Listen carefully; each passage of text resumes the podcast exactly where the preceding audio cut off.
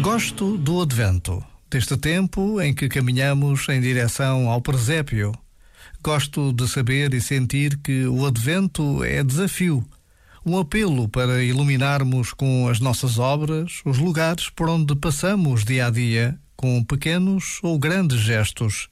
Para mim, é sempre maravilhoso perceber que, no fim, nós também beneficiamos com isso, porque o nosso caminho só se ilumina quando levamos a luz aos que vivem na escuridão.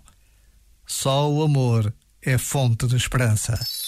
Este momento está disponível em podcast no site e na app.